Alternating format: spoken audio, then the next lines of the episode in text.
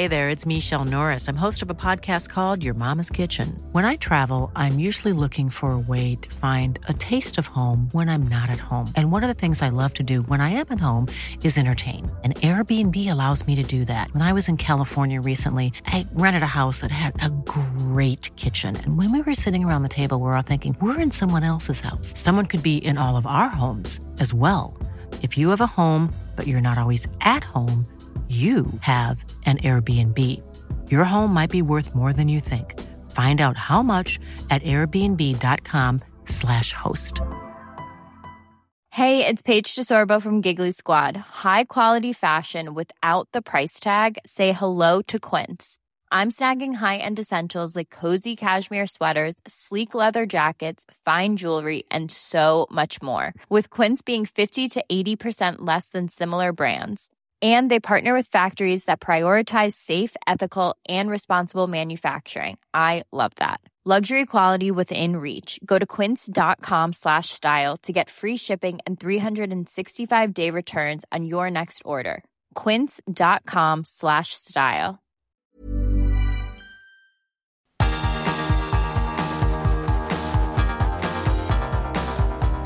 Universo Premier, tu podcast de la Premier League.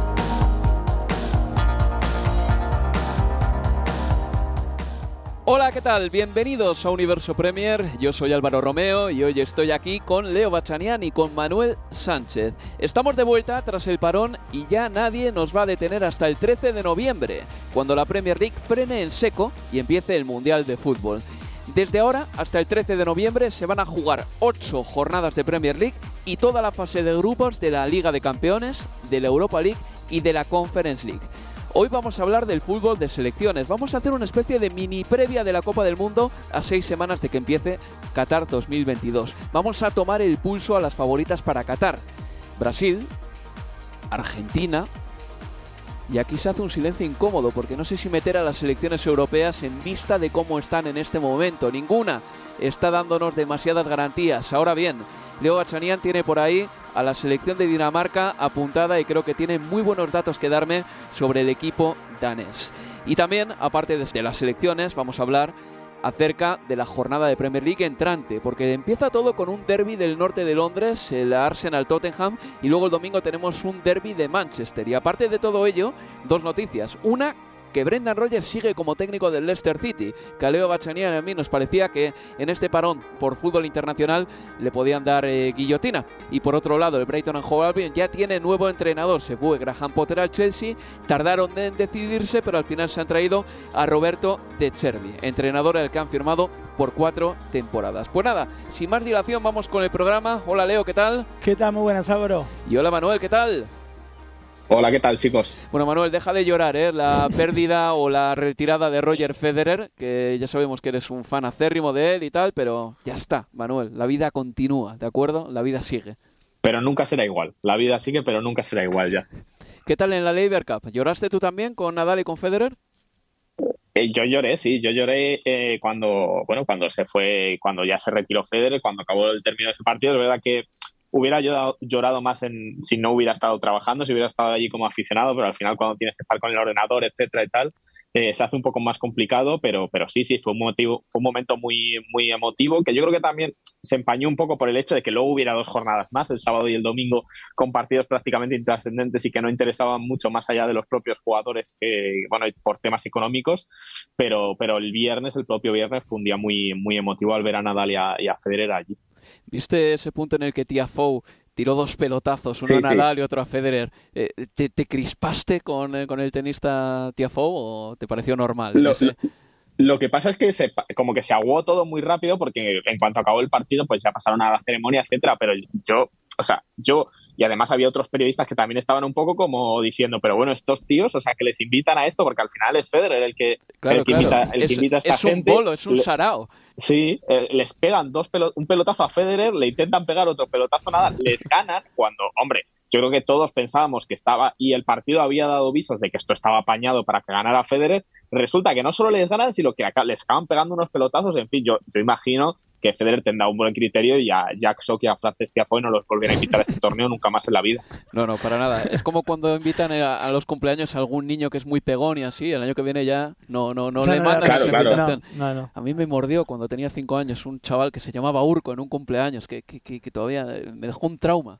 Qué horror, con cinco años nada más. Pero primera y última vez que te lo encontraste en un cumpleaños. La, la última vez que le invitó mi abuela a ese niño al cumpleaños, porque vaya gracia. Eh, un vecino, en fin, ahí en el casco viejo de Bilbao. Leo, eh, ¿tú has estado siguiendo la selección argentina? Sí, sí, sí, sí, La, estuve, la, estuve, viendo. Eh, facilita las victorias, ¿no? Podemos decirlo así, con un Messi que marcó cuatro goles en dos partidos, ¿puede ser? Sí, sí, marcó doblete ante, ante Honduras, repitió ante, ante Jamaica, aún habiendo jugado la última media hora, pero lo alcanzó de todas formas para, para volver a marcar y llegar a los 90 goles con la camiseta de, del seleccionado nacional, tercero en la lista eh, de goleadores de, de, selecciones, lista que encabeza claramente Cristiano Ronaldo, pero fue, me parece, un buen eh, parón de, fútbol de, selecciones. Creo que más allá de bueno lo que me tocó seguir y con atentamente, que es los partidos de, Argentina, después hubo muchísima tela para, para cortar. Creo que quizás un candidato claro que podemos eh, tener todos, o por lo menos el mío, el mío sigue siendo Brasil. Después hay un listado por detrás de, la, de la verde amarela que es difícil realmente de, de decir cuánta mayor candidatura tiene una selección que otra, es mi sensación, que todas pueden competir, todas pueden ganar, pero, pero está difícil. Yo creo que salvo Brasil, después no encuentro a alguien realmente con el pie más muy, muy, muy firme allí. Pero es curioso porque Así como en Sudamérica, Brasil y Argentina han firmado una clasificatoria mejor que nunca, ambas están invictas, no tuvieron que jugar ese partido en Brasil, acuérdate, esas dos selecciones sí que te dan garantías, da la impresión de que si juegan 15 partidos van a ganar 13 de ellos. Pero por ejemplo en Europa no pasa lo mismo. La Eurocopa 2020 terminó, yo siempre digo, con una secuencia que me pareció muy significativa. Uno mira el camino hasta la final y hay cuatro empates. Suiza le empata a Francia, pasa a Suiza. Suiza juega contra España, empatan, pasa España. España juega contra Italia, empatan, pasa Italia. Italia pasa a la final contra Inglaterra, que venía de empatar también contra Dinamarca. Ese partido termina en empate, la final termina en empate, se decide en penaltis y gana Italia.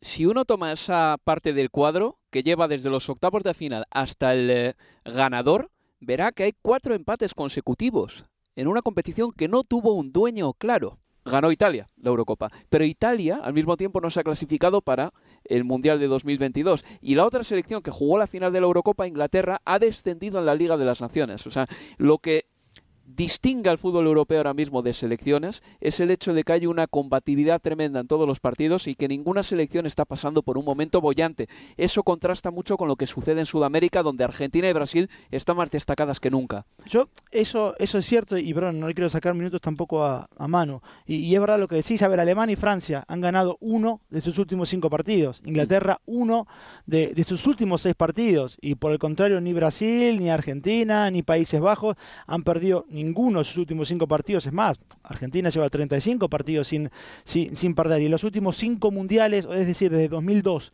para acá, salvo Francia en Rusia 2018, ninguna selección que ganó el Mundial perdió alguno de sus cinco partidos previos al inicio de, de, la competencia. A ver, entonces, quiere decir que la forma en la que llegan es importante para, para evaluar el nivel de la candidatura de, una selección? En parte, absolutamente creo que sí, pero es Argentina más candidata por haber ganado o por estar invicta los últimos 35 partidos que Francia, es más eh, candidata eh, Holanda que Inglaterra hoy o que Alemania por haber tenido cinco partidos sin derrotas eh, en los últimos dos o, el último semestre. Mi creencia, y con esto lo, cierro, es que los, los, mundiales también tienen su propio microclima y que yo creo que se pueden sacar, si querés, más conclusiones determinantes a partir del debut en la competencia que lo que pasó que lo que pasó antes y nos sobran ejemplos en la historia de los mundiales para, para poder eh, relacionarlo. Y de los rivales que tienes en el grupo. También. Porque Inglaterra llega en crisis al Mundial, pero me río yo de esa crisis con el grupo que le ha tocado a Inglaterra. Porque Gareth Southgate, si tiene una capacidad y un talento, es eh, tener suerte en los sorteos. ¿eh? En, parte hay que reconocer que siempre Inglaterra ha tenido calendarios o sorteos o emparejamientos muy amables. Manuel, pero tú querías hablar de Brasil también, ¿no? Sí, yo creo que eh, por grupo, por entrenador, por, por calidad propia, es probablemente junto a Argentina las favoritas del, Mundial. Es verdad lo que dice Leo y estoy bastante de acuerdo que una vez que lleguemos a, a Qatar las cosas van a cambiar bastante porque creo que los precedentes no, no, no, van a ser tan importantes y, y, no, y no conviene descartar a selecciones como, por ejemplo, Francia, que, que, es la vigente campeona y que tiene un grupo bastante bastante potente, con, con, jugadores con mucha calidad arriba. Es verdad con la sensación un poco de que a lo mejor hay delanteros que se adaptan mejor a esta, a esta selección que Benzema. Es extraño decirlo, va a ser el, el, próximo balón de oro, pero a lo mejor Benzema no es el delantero que necesita esta Francia, como ya demostró en, en, en, en el Mundial de Rusia, donde ganaron con, creo que fue con Giroud y Giroud no marcó ningún gol en todo el torneo. Ni Entonces, a puerta. A la, Claro, eh, entonces a la, a la, espera de que consigan eh, descifrar si es mejor jugar con Benzema, si, si les viene mejor un Griezmann, si incluso pueden repescar ahí a, a Giroud, pues, pues, hombre, no conviene descartar a Francia, que tiene un grupo bastante sencillo, pero yo creo que Brasil, que, que, no tiene un grupo, no tiene un grupo del todo fácil, porque Suiza es una, es una selección que, que, que, compite, como el otro día le demostró a España, y luego está Serbia, que tiene arriba pues dos delanteros muy buenos, como son Blajovic y y Mitrovic. Y, y, al final, si tú vas jugador por jugador, cuesta mucho no pensar en que Brasil sea un equipo prácticamente perfecto, con muchísimas variantes arriba. Veremos quiénes son los elegidos finalmente, pero cuando tienes un equipo con, con Vinicius, con Anthony, que veremos cómo se desenvuelve en el Manchester United en estos meses que tiene por delante, tiene a Rodrigo, que se va a salir en el Madrid, Rafinha, que se va a salir en el Barcelona, Richarlison, que lo va a hacer muy bien en el Tottenham, tiene futbolistas muy importantes, otras variantes como Firmino. Me parece que arriba es un equipo prácticamente perfecto a la espera de que será el gran torneo de Neymar, este será el, mundial donde Neymar dé, el do de pecho. Seguramente el futbolista brasileño se cuide mucho para estar perfecto para esta cita. En el centro del campo tienes a Casemiro, a Fabiño, arriba tienes, atrás tienes a, tienes incluso también opciones, porque puedes jugar con Militao, con Thiago Silva, eh, Marquinhos, mmm, tienes a Renan Lodi también. No sé, me parece que es un equipo muy completo, que tiene un entrenador que, lleva muchos años ya, ya puliendo este, este grupo y este, y este equipo y que está preparado para, competir en este mundial, para ganar y para por fin devolverle a Brasil una, actuación histórica después de muchos años, que no es que hayan estado alejados de la élite, pero vienen de perder una Copa América, vienen de muchos años de no ganar de no ganar el Mundial y seguro que, que, ven esta oportunidad como prácticamente única y sobre todo jugadores como Neymar que puede ser su última oportunidad de disputar una, una Copa del Mundo por lo menos a plenitud, a, pleni, a plenitud de condiciones. Leo, hablábamos antes, eh, yo te decía, no creo que Tite se atreva a jugar con cuatro delanteros en el Mundial, porque Tite de natural no es tan ofensivo como otros entrenadores y tengo la impresión de que al final Casemiro y Fabiño van a terminar jugando a fútbol juntos y mmm, aparte sucede con Brasil una cosa, que tienen tanta calidad en los extremos que los laterales ni se molestan en eh, desdoblar. Toda la responsabilidad creativa eh, recae en eh, los extremos, los laterales no desdoblan e incluso te digo, creo que Paquetá en los partidos importantes igual se cae del 11 en detrimento de alguien más defensivo. Sí, yo consigo, porque Paquetá con Casemiro fue eh, la dupla en el eje de la mitad de la cancha en los dos últimos amistosos, Gana y, y Túnez, que utilizó Tite, pero a ver, Tite aún dentro de este recorrido eh, tremendo de, de, Brasil en eliminatorias, un equipo que, por ejemplo, en toda su historia no perdió un partido como local en eliminatorias mundialistas.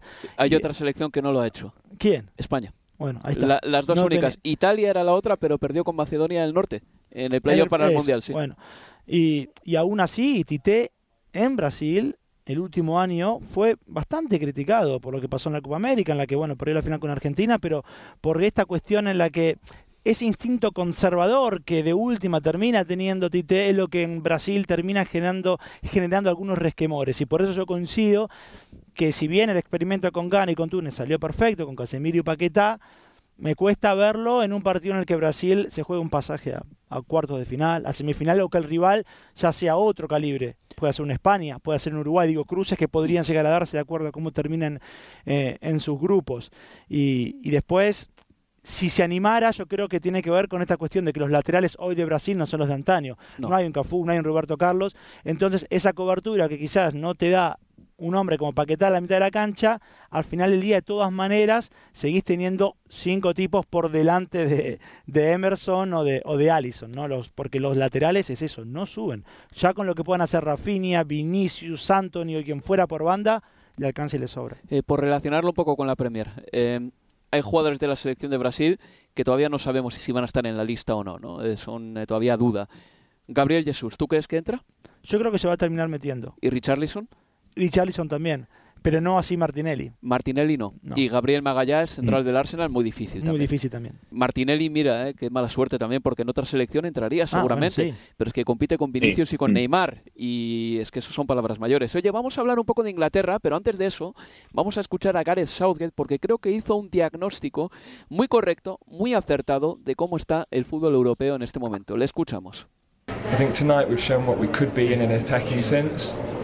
And yeah, there's still work to do, but I think a lot of countries are in a really strange place at the moment. Uh, I, I, think talking to all of the national coaches, they're all wondering who's going to be available, what's the next few weeks look like. Um, a lot of inconsistent results, so it's a wide open tournament, and um, yeah, we've got to adapt better than everybody else. But I'm, I'm really pleased with the group of players and the leadership they've shown this week internally because um, we, we, need, we needed to step up in that and I think they've handled that adversity well.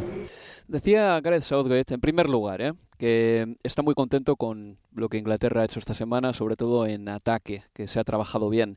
Pero decía que es un momento raro para todos los equipos europeos, que ha hablado con otros seleccionadores y que todos coinciden en que es un momento difícil porque no saben eh, eh, exactamente quién va a jugar en los equipos, que el calendario es muy apretado, que hay mucha inconsistencia de resultados y que todos coinciden en que eh, está todo muy abierto ahora mismo en el fútbol de selecciones. Eso sí, también apostillaba que está encantado con el liderazgo que ha encontrado en la selección inglesa eh, por parte de los jugadores. Pero sí que creo que tiene razón Manuel Gareth Southgate, porque pasamos ya a Europa, eh, dejamos a Argentina a un lado. Argentina va bien, Leo. Argentina va bien, eso es lo importante. Os quitasteis mucha presión ganando la Copa América. Sin duda, eso sí. Y a partir de entonces, yo lo que vi el otro día en la finalísima, el otro día, en junio en la finalísima, vi a la afición de Argentina con mucha, mucha fe aquí en Londres, cuando le ganasteis por 3 a 0 a Italia. ¿eh? No solo era ya eh, una afición fervorosa e incondicional, sino también una afición creyente. Yo creo que muchos creen que pueden hacerlo muy bien en esta Copa del Mundo. Pero pasamos a Europa. Manuel, así de las selecciones europeas, ¿Qué te parece, por ejemplo, eh, la campeona del mundo Francia? ¿Crees que está en este momento al nivel de decir voy a revalidar una Copa del Mundo? No, yo creo que ha dejado bastantes dudas, ha tenido derrotas relativamente sorprendentes. También en, el camino a, la clasificación del Mundial se ha dejado puntos en partidos en los que no deberían y, sobre todo esas, esas dudas que comentamos arriba de, la vuelta de, de, Benzema que volvió para la pasada Eurocopa, no salieron bien las cosas, cayeron demasiado pronto en esas en esos en ese partido contra ese cruce con, con Suiza en penaltis eh, obviamente, cuando los torneos se deciden por estrellas, Francia hay que tenerla en cuenta porque al final un equipo que cuenta con Mbappé, que cuenta con Benzema, que cuenta con Antoine Griezmann, pues, pues no se le puede descartar. Pero creo que tienen dudas en, defensa y, sobre todo que no, no sé cómo va, va a conseguir The Champs en, encajar esas piezas que tiene arriba, que en principio tienen mucha calidad. El otro día había una comparación entre los atacantes, por ejemplo, de España y de selecciones como, como Brasil o, Francia y, Argentina. Y o incluso Portugal, y, daba la sensación de que España quedaba muy atrás y tú los cuatro que tiene arriba Francia y te dabas cuenta y decías, ¿cómo vas a descartar a Francia para este el Mundial? Pero da la sensación de que van un poco como de tapadillo, de que no estamos contando demasiado con ellos, pero en Rusia pasó un poco, pasó un poco lo mismo, aunque eran un poco más, más, más favoritos, porque además venían de esa final de la, de la Eurocopa en, 2000, en 2016 que perdieron con Portugal, esa, esa especie de, revancha que ellos querían. Pero no, si ellos consiguen eh, este, este ritmo lento, estos partidos a, pocos goles y, e, e intentar bueno, pues sacar la velocidad y, el máximo que tienen en futbolistas como, como Mbappé y que sobre todo que ellos se vean como estrellas, porque otra de las cosas que también les pasó en la Eurocopa es que Mbappé, por ejemplo, no creo que no cogió ese galón de, estrella, de, de, futbolista franquicia y, fallar un penalti como el que falló ante Suza, pues le, le, marcó, le marcó demasiado. Pero sí, yo creo que Francia no podemos descartarlo, sobre todo cuando decimos que tiene un grupo, creo que es bastante asequible, con Australia, Dinamarca y Túnez, pues, pues una selección que debería estar eh, entre, las, entre las candidatas seguro, porque una vez que lleguen los cruces, ahí Francia se sabe desenvolver muy bien. Y tiene individualidades, Leo, que eso es muy importante también. En una Copa del Mundo en la que no tienes tanto tiempo para trabajar lo colectivo, eh, una individualidad te puede sacar las castañas del fuego. Acuérdate Mbappé el otro día contra la selección de Austria, ese gol que marca a los Ronaldo, el eh, jugador brasileño, cuando daba la impresión de que si te chocabas con él, ibas a salir despedido como si te chocases contra una especie de, de ser sobrenatural que tiene un aura eléctrica alrededor de él. Sí, porque eh, ya en, eh, en velocidad y, y en dominio de- del balón, como fue ese segundo gol ante Austria, es, es tremendo. Y no hay manera de pararlo, pero yo creo que ese aspecto de las individualidades que tiene Francia, obviamente más que nada resumido en, en Mbappé, lo que tiene Brasil, que antes marcábamos, es, es un hándicap muy importante. Futbolista, tener futbolistas que puedan prescindir del nivel del equipo. Hmm. Y, y por eso, en ese sentido, no son todas las selecciones que cuentan con esa posibilidad. Y, y yo creo que sí, que por eso Francia, más allá de este nivel actual, este contexto que no es el mejor, o el que desearía seguramente de Jams y los propios futbolistas, va a acatar a, a querer ganarlo, más allá de estar hoy un escalón por debajo de, de Brasil. ¿Y tiene Inglaterra un talento remotamente parecido al de Francia y al de No. Brasil? Yo No. creo que no. Pero no, yo creo que no. yo creo que no y Como talento puro, no. No. O sea, como talento individual, yo creo que no. Está repitiendo Southgate ya eh, ese trío ofensivo, ¿no? Con Sterling, Foden y Kane. Yo creo que contra Alemania lo hizo porque Inglaterra tenía que dar una buena imagen eh, después de perder contra los italianos. Yo creo que es la mejor delantera que puede sacar Inglaterra ahora mismo, si os digo la verdad. Por muy bien que esté, por ejemplo, un Rashford, que vamos a ver si va al Mundial, vamos a ver si va al Mundial, o por muy bien que, pueda estar un hombre como Mason Mount, que el otro día salió en la segunda parte y es verdad que aportó mucho, ¿no? Pero yo creo que estos tres ahí arriba igual son, si nos ponemos objetivamente con los números, no con Inglaterra, sino por lo menos con sus clubes, los mejores off atacantes que tiene Inglaterra en este momento, ¿no? Sí, eso sin duda. Sí. Este, y yo creo que van a jugar desde el arranque, porque bueno, jugaron los tres del arranque ante Italia, después Foden. Kane y Sterling. Sí, sí, sí. Y, y fueron desde el arranque ante Italia y ante Alemania en ambos partidos, pero hay que ver los nombres que utilice por detrás de ellos eh, Gareth Southgate. Y yo creo que ahí de vuelta el instinto conservador de, de Southgate, pero que le ha dado resultado. A ver, los mejores resultados en los últimos 50 en el fútbol inglés, semifinales de Rusia y final de la última Eurocopa el año pasado. ¿Y en qué se basaron? ¿Cuál fue el argumento más importante? El trabajo defensivo. Y yo Sin creo que sí. y yo creo que, que Southgate no se va a apartar de eso. Al no apartarse de eso, se terminan explicando eh, por qué Maguire sí y por qué Trent Alexander Arnold no. Y, y termina explicando por qué yo insisto con eso, que para mí el fútbol de selecciones es un microclima en el que no importa 100% el nivel que tengas en tus clubes y sí importa bastante más quizás el nivel de confianza que te tenga tu entrenador. Y, y yo creo que Southgate confía en, una, en, una, en un plantel o, el- o en un once casi que de, de memoria que debe tener él, confía en los que le dieron resultados y confía en un esquema que es muchas veces mucho más conservador que vos miras a la selección de, Inglaterra en partidos como el de Italia y, no te da la sensación de que es un equipo con futbolistas de Premier, pero es un equipo que tiene el tinte de su entrenador. A la vuelta estoy contigo, Manuel, a la vuelta estoy contigo porque tenemos que hacer una pausa eh, en este universo Premier en el que vamos a hablar un poquito más de la selección inglesa, también de alguna europea más que nos parezca favorita y ya nos meteremos dentro de poco con la próxima jornada de la Premier League porque recuerdo, eh, hay dos derbis muy buenos, el derby de Manchester y el derby del norte de Londres. Una pausa y seguimos aquí en Universo Premier. Universo Premier, tu podcast de la Premier League.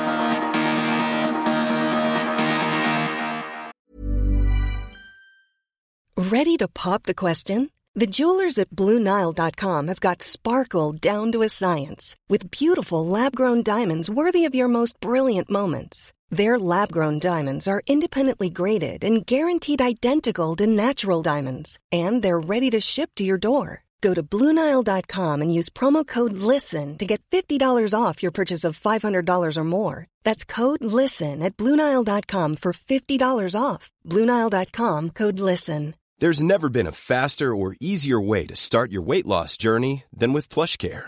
PlushCare accepts most insurance plans and gives you online access to board-certified physicians who can prescribe FDA-approved weight loss medications like Wigovi and Zepbound for those who qualify. Take charge of your health and speak with a board-certified physician about a weight loss plan that's right for you. Get started today at plushcare.com slash weight loss. That's plushcare.com slash weight loss. plushcare.com slash weight loss. Mom deserves the best, and there's no better place to shop for Mother's Day than Whole Foods Market. They're your destination for unbeatable savings, from premium gifts to show-stopping flowers and irresistible desserts. Start by saving 33% with Prime on all body care and candles. Then get a 15-stem bunch of tulips for just $9.99 each with Prime. Round out Mom's menu with festive rosé, irresistible berry chantilly cake, and more special treats. Come celebrate Mother's Day at Whole Foods Market.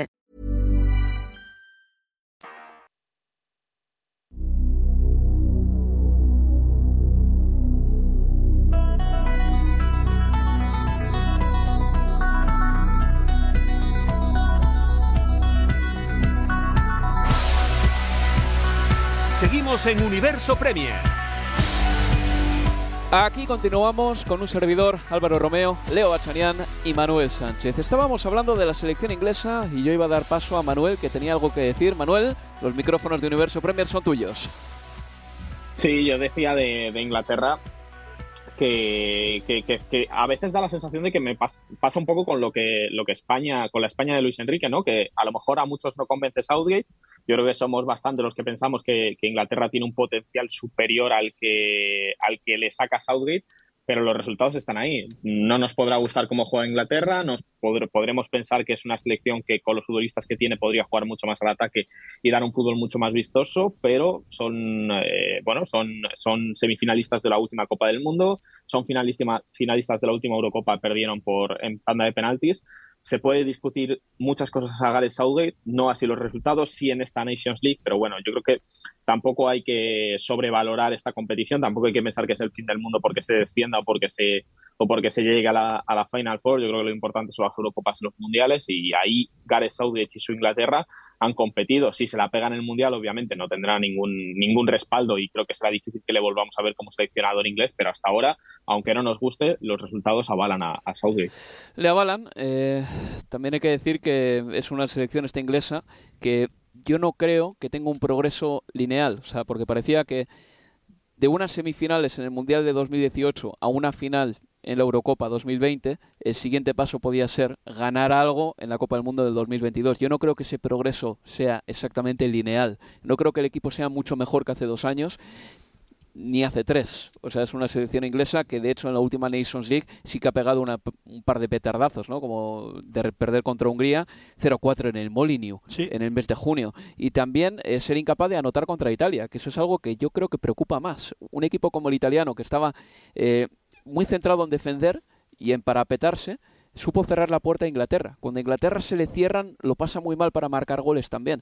Pero yo creo que Gareth Southgate tiene una cosa más o menos clara. Tiene unos ocho que son fijos más o menos. Yo creo que Maguire, Stones, Dyer, Rhys James, que va a jugar seguro por delante de 30 Alexander Arnold, Rice y Bellingham, más cuando Calvin Phillips se tiene que operar del hombro, y Sterling, Kane y Foden, es decir, nueve jugadores. Y Pickford, ¿eh? Vas a titular en el sí, sí, Pickford, claro. No le, no le he dicho porque, porque no jugó los últimos dos partidos. Sí, pero yo creo que tiene a 10 jugadores en este momento, excepto eso, un carrilero izquierdo y uno de los centrales, el resto de puestos ya están prácticamente asignados. Sí. Eso es importante. que va a aguantar Maguire hasta el Mundial? ¿Crees que va a, ser, sí. va a llegar a ser titular? Lo digo en serio. O sea, porque, yo creo que sí. Con, con Southgate sí. Es que ese es el tema, que yo creo que ha sido muy movilista con Maguire. A él le vale, Manuel. Pero, pero esto, el otro día, por ejemplo, contra, contra Alemania lo hizo mal. Eh, no, no, sé si va a volver o cuánto va a jugar en el, en el Manchester United. Entonces, igual empiezan a surgir dudas y se crea un debate sobre si Maguire debe jugar en el, en el Mundial si es un central para, para jugarte la, vamos, una Copa del Mundo. Son ocho jugadores, de todas maneras, ¿eh? que más o menos damos por fijos. Quiero decir, está bien. Eh, yo, por ejemplo, cuando me pongo delante del papel sí, sí. a tratar de sacar la alineación de España, te saco dos. Unai Simón y Pedri pero el resto eh, fluctúa muchísimo.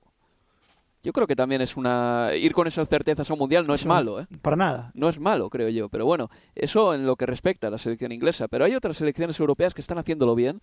Es el caso, por ejemplo, Leo, Manuel, de los Países Bajos, de Luis Van Gaal, que están eh, sacando sus partidos adelante con bastante holgura y han ganado en su grupo de la Nations League con mucha facilidad eh, en un grupo en el que estaba también Bélgica. Y Polonia. Y Polonia, sí, sí, quiero decir que los Países Bajos sí. ahí se han hecho un equipo además eh, férreo en defensa con Van Dijk y, y mm, Delict también, que yo creo que es una grandísima defensa. Eh, el Ajax es un equipo afluente de la selección de, de, los Países Bajos en este momento, aporta muchos jugadores ahí.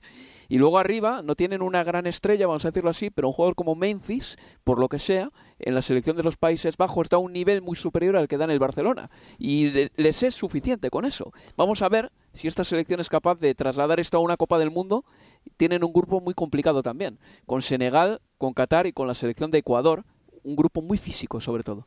Sí, ahí se va a correr y, mucho eh, en ese grupo. Yo no, no descarto a, a Qatar no, Qatar, perdona, a Ecuador, pudiéndose meter en, octavos de, de, final, aunque creo que Países Bajos, Holanda, debiera dominar ese grupo y terminar primera y jugar contra el segundo del grupo de, Inglaterra, pero sobre todo en el partido, por lo menos porque es el que más vi ante, ante Polonia, que ganaron 0-2 como visitante, es una Holanda que, que realmente entretiene.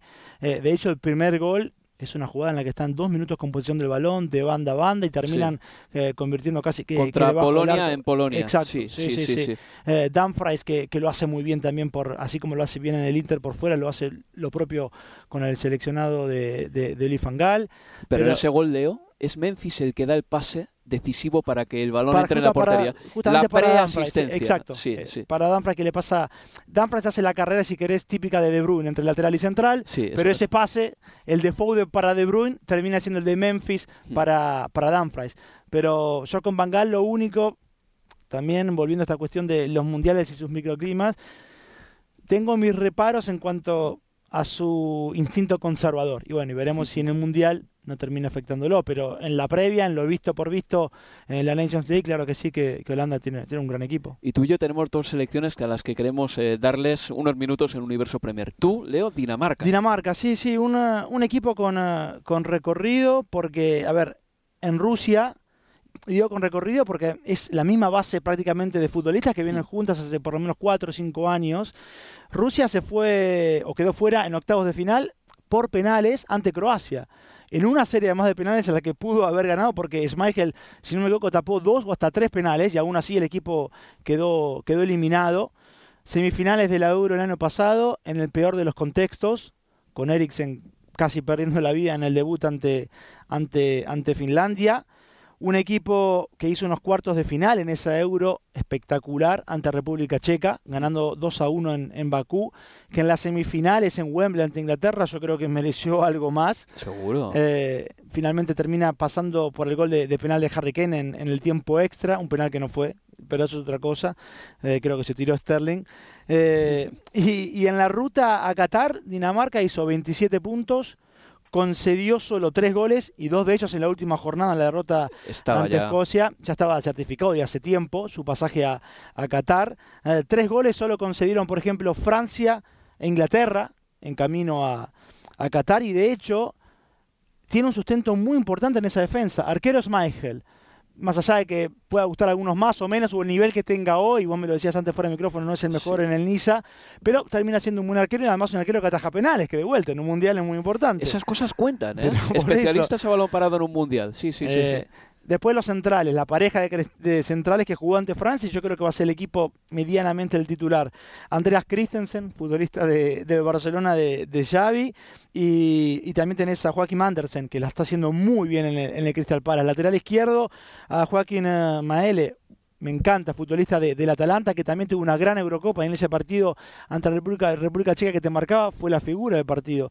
Y yo creo que después lo más importante está de mitad de cancha hacia adelante. Y no porque tenga grandes delanteros, que de hecho, si querés, es donde menos se te viene a la cabeza futbolistas, pero tiene, porque Casper Dolber o Brain White o Cornelius no son grandes goleadores ninguno, pero después tiene muchos mediocampistas con gol porque hasta el de contención te pisa el área, que es eh, Pierre-Emile Hochberg.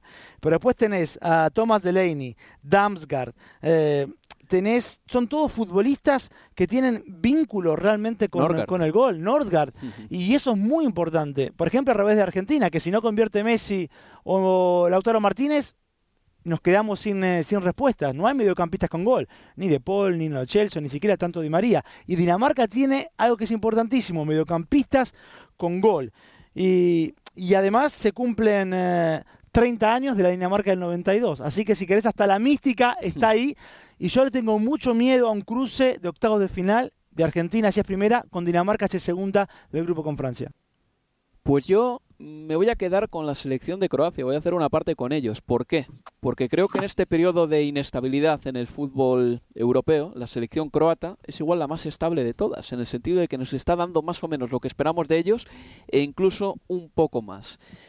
Hablamos del milagro uruguayo, un país de tres millones y pico de habitantes, eh, como un país que consigue mucho más de lo que merecería o de lo que debería eh, por eh, la cantidad de, habitantes que tiene, su población, pero Croacia está haciendo algo muy parecido en los últimos 25 años. llegó a semifinales de la Copa del Mundo en el año 98, justo después de desgajarse de Yugoslavia, y en los últimos cinco años llegó a la final de un mundial eh, contra, contra Francia y también a la final, está en la Final Four de la Nations League ahora. Es un equipo que tiene un estilo bastante definido, eh, que se basa mucho en el colectivo, como la selección española, que eso les convierte en dos rarezas dentro del fútbol europeo ahora mismo también, pero que funciona muy bien. Además me gusta su capacidad de lucha, porque vive mucho de defender todo lo que consigue con muchísimo ahínco. Le cuesta mucho marcar goles, es una selección con poco gol, que tiene que manejarse con resultados cortos, que por cada centímetro que progresa, por cada gol que marca, tiene que sudar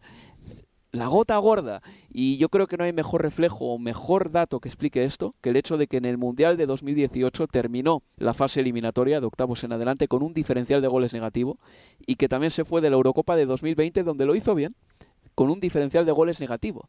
Es una selección que sufre mucho para ganar lo que gana.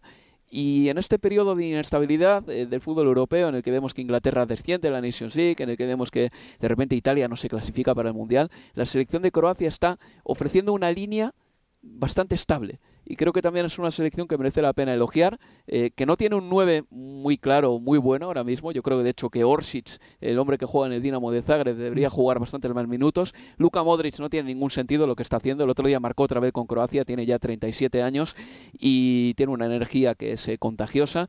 Y luego tiene futbolistas por ahí de muy buen pie. En el centro del campo tiene mucha calidad. Así que yo creo que Croacia también es una de esas selecciones que merece, bueno, pues un elogio, ¿no? Porque a veces nos parece normal lo que están haciendo, pero no es tan normal, porque mira el resto de selecciones balcánicas, Leo, no están consiguiendo resultados así ni por asomo, pero ni por asomo.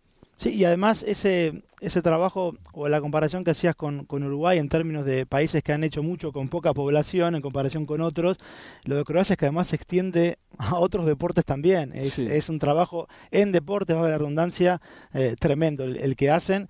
Y yo me quedo con, con Modric. Vos hablás de él, lo que jugó estos partidos de, de, de Nations League es una cosa loca. El nivel que viene mostrando ya el último año es una cosa increíble. Sí, y parece que no tiene tampoco fin, ¿no? Este turbo infinito que tiene Luka Modric. En fin, de las europeas, rápidamente, Manuel, Leo, eh, ¿qué selección creéis que es la que puede llegar más alto? Realmente, ¿eh? pensándolo bien. ¿Francia por Mbappé, quizá? Es que son muy buenos, ¿eh? eh faltan Kanté y Pogba, por cierto. Que el centro del campo del Mundial de 2018 está fuera ahora mismo. Kanté está con lesión y Pogba yo no creo que vaya a llegar a la Copa del Mundo. Tendría que jugar Chouameni mm. y otro jugador más, y no es lo mismo exactamente. Pero de las europeas, ¿con quién te quedas, Manuel?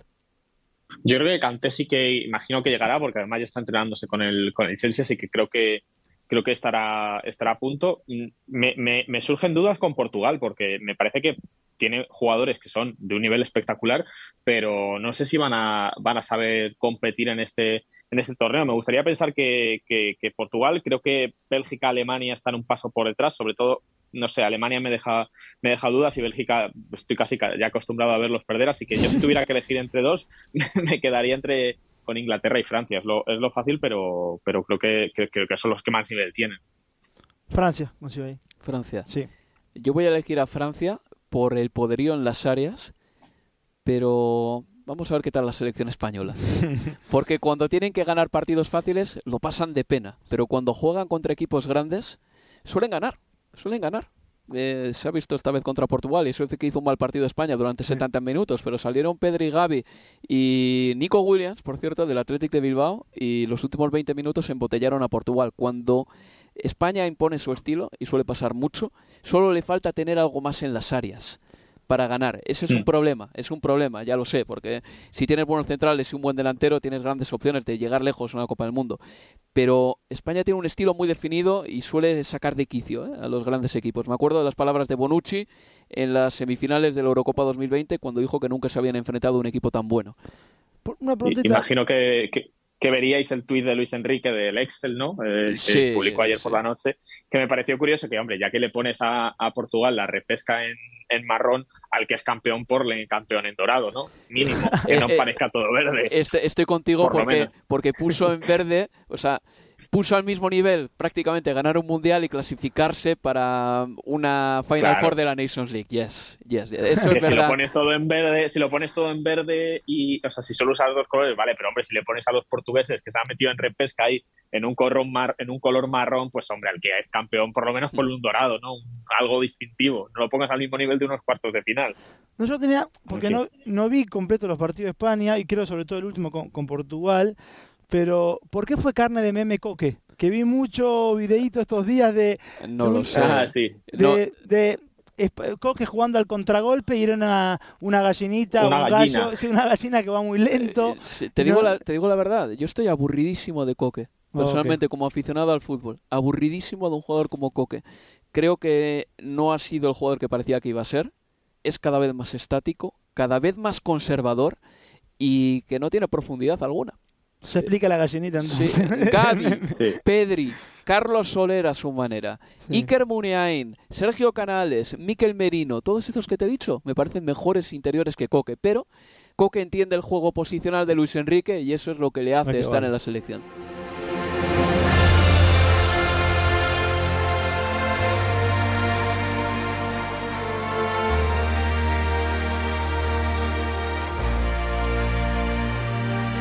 Pasamos ya a la Premier League y este fin de semana tenemos eh, muy buenos partidos en Inglaterra. Para empezar, el derby del norte de Londres que abrirá la próxima jornada. Es el derby número 192, que este es un dato del que no se acuerda nadie. Eh, centésimo nonagésimo segundo, eh, tenía ganas de decir eso. El Tottenham busca su primera victoria sobre el Arsenal en el Emirates en Premier League desde el año 2010. Es increíble que con todos los buenos años de Pochettino nunca ganasen en Premier en, en, terreno, del Arsenal. Sí, el Arsenal llega líder a este encuentro a base de un régimen de aplicar las menos rotaciones posibles a su alineación. Pero claro, poco a poco se han ido cayendo jugadores, ha habido lesionados. Vamos a ver si este partido llega, por ejemplo, un hombre como Thomas Partey con problemas en la rodilla en el parón. Vamos a ver si llega Zinchenko, que no creo que llegue. Smith Rose ha tenido que operar porque tiene un problema en el pubis, así que no está para este partido, aunque es verdad que venía siendo suplente. Y Odegar lo bueno es que sí que ha jugado ya con Noruega, así que se supone que jugará en este encuentro de titular. En el Tottenham, que llega invicto en Liga, pero por detrás del Arsenal en la clasificación, la mayor novedad es que podría no jugar Hugo Llogué, que se lesionó con Francia y entonces, por lo tanto, el portero sería, y he tenido que ir a la página del Tottenham para buscar al portero suplente del Tottenham, Fraser Foster. Fraser Foster. No, Ben Foster no, Fraser, Fraser. Sí, sí, Fraser. ¿Cómo veis este partido? Bueno, es un partido que yo creo que va a ser, mm, que es muy emocional, un partido que no entiende tanto de, resultados y de lo que y de, lo que está ocurriendo en la liga, pero por primera vez en mucho tiempo nos encontramos un Arsenal y un Tottenham que se disputan el liderato. El que gane este, este sábado va a salir va a salir líder. Es verdad que si gana el Tottenham, pues te puede durar tan solo unas horas. Luego el Manchester City gana el United, pero, pero es un encuentro para que el Arsenal demuestre que puede pelear contra los grandes después de esa derrota en, en Old Trafford hace, hace, hace unas semanas y para que el Tottenham de Antonio Conte, yo estoy seguro que Conte le tiene muchas ganas a este partido. Para, lo primero por las rivalidades que él crea con los otros entrenadores de, de la Premier y, y veremos si Arteta entra, entra a este juego y porque él sabe que una forma de ganarse la afición del Tottenham, a la que, bueno, obviamente pues ya tiene una relación con ellos especial por cómo vive los partidos desde la grada, pero sabe que conseguir una victoria ante el Arsenal en el del norte de Londres, pues le, le, va a agrupar aún más con su, con su gente, con su afición y bueno, son tres puntos que para, para lo que es el entorno Conti para lo que es el Tottenham, verse líderes, aunque como digo, dure menos de 24 horas porque luego el City gane, gane el Manchester United. Pero verse líderes es un golpe a, la liga y a sus, y a sus expectativas muy, muy grande porque con una victoria el Tottenham podría empezar a soñar en decir por qué no vamos a pelear por esta, por esta premio. Y ha recuperado a Son, que marcó tres goles en el último partido contra el Leicester Leo. ¿Y de qué manera? Jugando media hora y aún así pudo marcar por primera vez en Premier en esta temporada y además hacerlo con finalmente con, un hack trick. Aún así yo creo, yo pongo al Arsenal, creo que es candidato o que lo pongo por delante del Tottenham para ganar el partido. Para este partido. Para este partido, sí. A ver, el último antecedente en el Emirates fue casi lo que terminó o comenzó a certificar el despido de Nuno Espíritu Santo, aquel 3 a 1, pero que fue con baile realmente el conjunto de Arteta al Tottenham. No espero un partido en esas, con esas circunstancias parecidas ahora el Tottenham con, con Conte, pero creo que es importante para el Arsenal de Arteta, más allá de estos lesionados que marcabas, el hecho que futbolistas importantes hayan tenido descanso en estas dos, en estos 10 o unas últimas semanas. Los brasileños, desde luego. Martinelli Jesús, Ramsey que no atajó con Inglaterra, Ben White que no fue citado, eh, Gabriel. Si bien no puede contar con Sinchenko, esto le da continuidad a un hombre, a un futbolista que a mí me gusta mucho y creo que siempre lo hizo bien con Arteta, es Kieran Tierney. Mm. Y eh, la vuelta de Odegaard es, es importantísima. Y además porque la ausencia de Hugo Lloris en el Tottenham es, es importantísima. mucho, mucho, es mucho. mucho, para el Tottenham me parece y por eso creo que el conjunto de, Arteta, si bien hasta acá el partido más importante que tuvo terminó en derrota, como decía Mano, ante el United así en Old Trafford, eh, yo creo que el sábado abriendo la octava jornada lo pongo por delante. Vamos a ver si Harry Kane marca, si lo hace se convertiría en el máximo goleador de la historia en los derbis de Londres. Está empatado ahora mismo con Thierry Henry con 43 goles cada uno. También Harry Kane se anota, se convertirá en el primer jugador en la historia de la Premier League, es decir, desde 1992, esto siempre hay que decirlo, en marcar 100 o más goles a domicilio. Y Harry Kane tiene muchos récords a tiro, Leo, porque está a dos, a tres goles, perdón, de superar a Wayne Rooney en la selección inglesa. Harry Kane va a cumplir 30 años dentro de poco, en el año bueno, el siguiente, 2023, porque es de 1993. La diferencia entre Harry Kane y Rooney, aparte de muchas, la línea capilar, por ejemplo, y cosas así, es el hecho de que Harry Kane después de los 30 no va a tener un bajón como el de Rooney. Rooney después de los 30, estaba mirando los goles antes, marcó solo 21 goles en Premier League. Después de los 30 años. Después de los 30 años y 3 goles con Inglaterra. ¿Te acuerdas cuando Ferguson le empezó a poner en el centro del campo, eh, luego se fue al Everton, empezó a flaquear su producción goleadora? A Harry Kane estoy seguro de que eso no le va a pasar. 21 goles de Rooney en Premier desde que cumplió 30. Es poquísimo. Se, ha, cuidado más Kane que, de, lo, que se cuidó, lo que se cuidó Rooney. Eso le va a dar varios, varios años, no sé si cuatro o cinco años más en la élite, en, la Premier. Además, no me da la sensación de que Kane ya vaya a salir de esta, de esta liga. No sé si a lo mejor tiene salida a otro equipo de Premier, pero me parecería raro que saliera de aquí. Yo creo que cuatro o cinco años para superar esos récords, para superar el récord de, Alan Shearer, que es un poco, yo creo que el objetivo donde se le pone la marca a él. Eh, yo creo que todavía le queda tiempo, sí. Bueno, Manuel, y para terminar, un minuto y medio nada más. Derby de Manchester. Buen partido. Llega el Manchester United en un buen momento. Yo no tengo claro cuál es el estilo del Manchester United todavía, si te digo la verdad, porque creo que se ha cerrado ahora mismo a los resultados. Puede que después de este parón veamos ya por fin el estilo real que va a tener el equipo de Eric Ten Hag.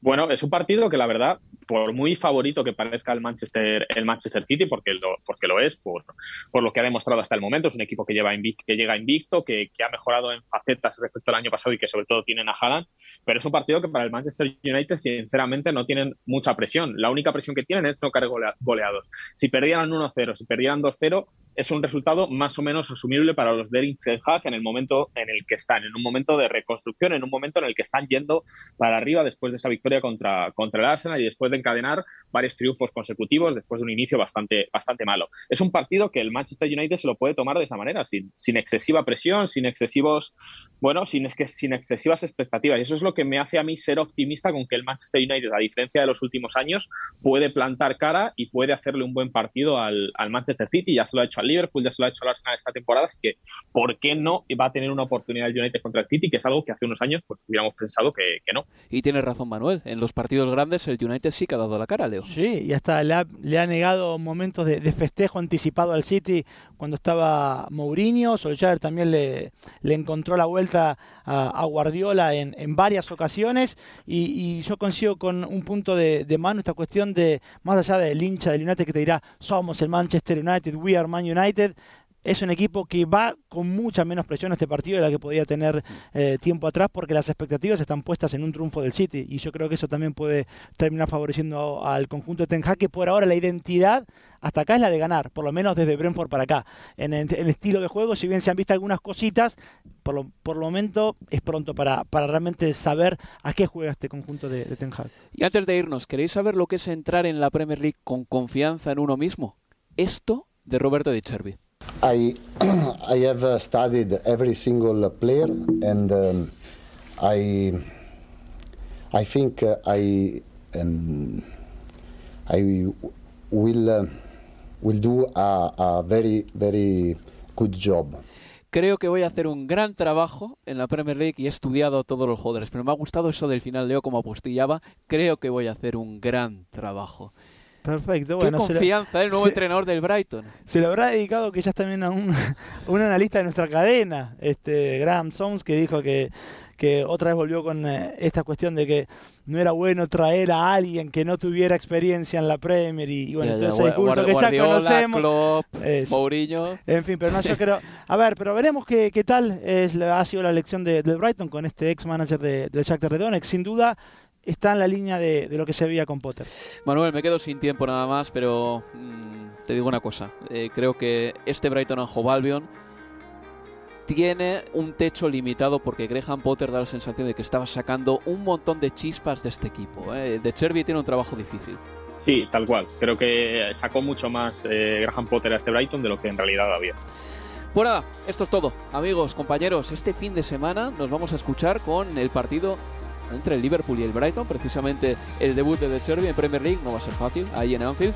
Y el domingo estaremos también con el Derby de Manchester. No os lo perdáis y yo os mando un abrazo aquí desde Londres. Y por supuesto agradezco también a Manuel y a Leo haber estado en este programa. Cuidaos mucho y pasad una buena semana. Adiós amigos, adiós.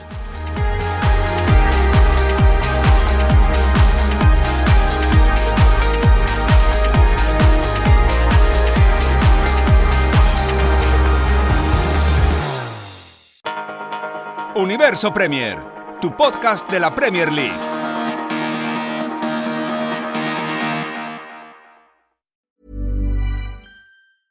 Cool fact a crocodile can't stick out its tongue. Also, you can get health insurance for a month or just under a year in some states. United Healthcare short term insurance plans, underwritten by Golden Rule Insurance Company, offer flexible, budget friendly coverage for you. Learn more at uh1.com. Planning for your next trip? Elevate your travel style with Quince. Quince has all the jet setting essentials you'll want for your next getaway, like European linen, premium luggage options, buttery soft Italian leather bags, and so much more. And it's all priced at 50 to 80% less than similar brands. Plus, Quince only works with factories that use safe and ethical manufacturing practices. Pack your bags with high-quality essentials you'll be wearing for vacations to come with Quince. Go to quince.com slash trip for free shipping and 365-day returns.